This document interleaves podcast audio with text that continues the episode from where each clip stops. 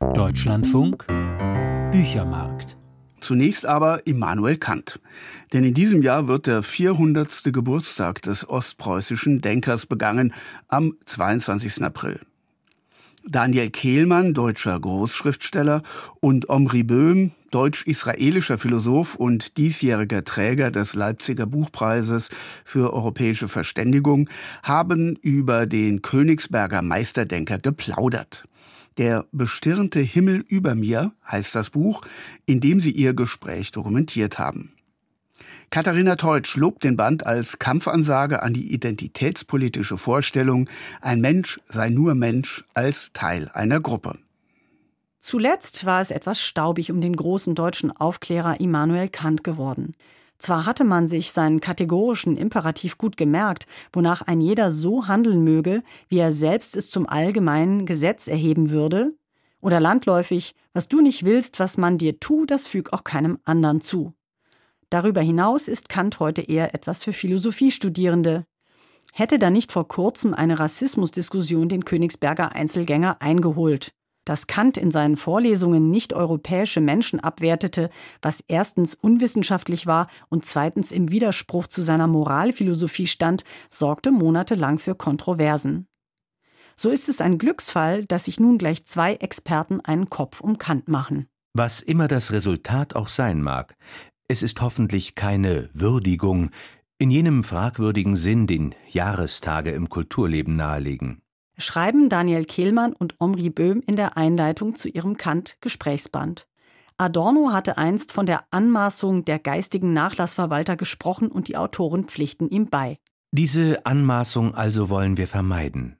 Wir weisen Kant keine Stelle zu, wir würdigen ihn nicht, und wir sprechen auch nicht von der Gegenwart, sondern von uns. Und so liest man hier keine Neubewertung, sondern ein anregendes Gespräch zwischen einem deutschen Romancier, der einst eine Dissertation über Kants Begriff des Erhabenen begonnen hatte, Daniel Kehlmann, und einem israelisch-deutschen Philosophieprofessor, Omri Böhm, der in seinem eigenen Werk immer wieder versucht hat, den Nahostkonflikt mit Kants Universalmoral zu befrieden. Herausgekommen ist ein anregendes und erstaunlich ernstes Gespräch über Philosophie, keine Handreichung für den Moralführerschein im 21. Jahrhundert. Zwei Dinge erfüllen das Gemüt mit immer neuer und zunehmender Bewunderung und Ehrfurcht. Der bestirnte Himmel über mir und das moralische Gesetz in mir. Ich sehe sie vor mir und verknüpfe sie unmittelbar mit dem Bewusstsein meiner Existenz. So lesen Kehlmann und Böhm in Kants Kritik der praktischen Vernunft, der zweiten seiner drei Kritiken, erschienen 1788. Seine Philosophie ist eine fast buchhalterisch exakte Umkreisung und Verteidigung zweier großer Ideen. Der einer universellen ästhetischen Erfahrung, die in ihrer Originalität alle erreicht und alle verändert, und der eines universellen moralischen Gesetzes, das alle Menschen umfasst und sie in radikaler Freiheit miteinander verbindet. Beide Prinzipien werden durch den Künstler Kehlmann und den Philosophen Böhm in Anspruch genommen. Kant glaubte, dass wir jene wahre Unendlichkeit denken können. Dann aber stellt sich die Frage, woher beziehen wir diese Vorstellung einer absoluten Unendlichkeit, wenn wir in der Natur, selbst im bestirnten Himmel, immer nur auf infinite Reihen treffen, Negationen des Finiten. Kants Antwort lautet, wir gewinnen diese Idee aus unserer Freiheit oder moralischen Integrität, der Erkenntnis, dass wir in uns ein Vermögen haben, welches größer ist als jede indefinite Menge oder jede gewaltige Macht der Natur. Das ist kein kleiner Gedanke und er hat ungeheure Konsequenzen für die mündige Menschheit, meint Omri Böhm. Nietzsche reduziert uns im Hinblick auf das Weltall auf ziemlich lächerliche Tiere, zumindest bis zum Erscheinen des Übermenschen. Pascal flüchtet zurück zum Glauben und zu Gott. Der unendliche Abgrund kann allein von Gott selbst ausgefüllt werden. Kant fordert uns auf, die Antwort weder in einer Identifikation des Menschen mit dem Tier, noch in der Rückkehr zu Gott oder gar in die Zuflucht zum Übermenschen zu finden, sondern in der Rückkehr zum Menschen.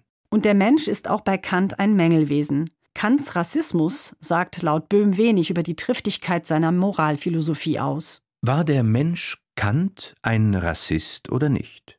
Ich muss zugeben, dass diese Frage wichtiger ist, als ein Selfie an seinem Grab zu machen, aber nicht viel wichtiger. Die philosophische Frage ist die wichtige. Damit gehen Kehlmann und Böhm auf die Zielgerade ihrer eigenen politischen Argumentation. Die Kantsche Idee vom Menschen als moralischer Entität ist heute längst von biologistischen Vorstellungen verdunkelt worden. Eine politische Schrumpfform davon ist die radikale Identitätspolitik, nämlich dass man den konkreten Menschen immer nur als Teil einer Gruppe sieht. Meint Kehlmann, der mit dem Freund im Einklang argumentiert. So ist die gemeinsame Kantlektüre auch eine Kampfansage gegen die Verkleinerung des Menschen zum Identitätsträger jenseits einer großen moralischen Idee der Menschheit. Katharina Teutsch über Der bestirnte Himmel über mir, ein Gespräch über Kant, das Omri Böhm und Daniel Kehlmann geführt haben. Propyläen Verlag, 349 Seiten kosten 26 Euro.